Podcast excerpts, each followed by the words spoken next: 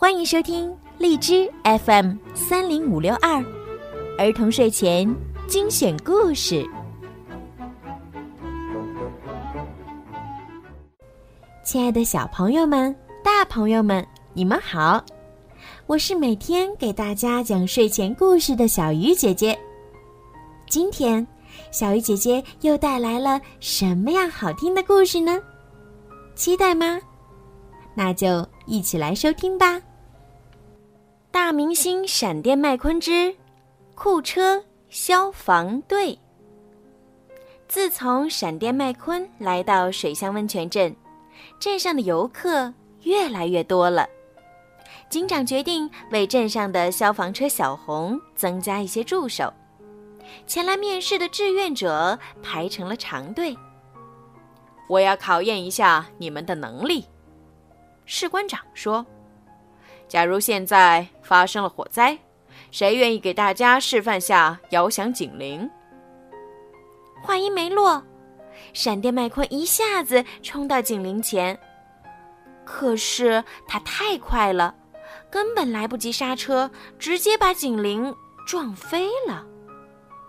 接下来，士官长命令雷蒙和板牙把消防水管连接在消防栓上。可雷蒙没等水管连上，就拧开了消防栓，一股水流猛地从消防栓里冲了出来。板牙慌张地大叫起来。在太阳即将落山的时候，小红终于有了自己的消防队。不过，每位队员都需要接受严格的训练。消防员们都换上了明亮鲜艳的新制服，闪电麦昆骄傲地展示着制服上的水乡温泉镇消防队标志。他们将作为领头车，领导水乡温泉镇日的游行队伍。到了游行日的早晨，闪电麦昆和板牙兴奋地在路上跑着。突然，闪电闻到了一股浓浓的烟味儿。有地方着火了，闪电麦昆赶紧冲向消防局。此时，小红已经摇响了警铃。大家准备好了吗？现在是我们展示实力的时候了。闪电麦昆对大家说。不一会儿，奇诺就卸下了云梯，解开了小红车身上的水管。卡布把水管递给雷蒙。雷蒙马上把水管连接在消防栓上。可是，板牙哪儿去了？卡布和奇诺把水喷到冒着浓烟的地方。板牙！闪电麦昆突然叫了起来。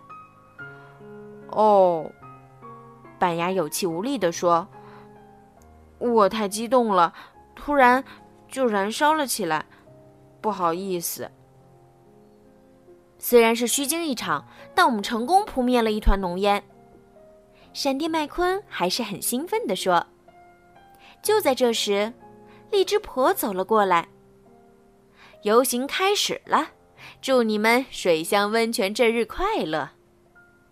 说完，他把五彩的纸屑撒向了消防队员们。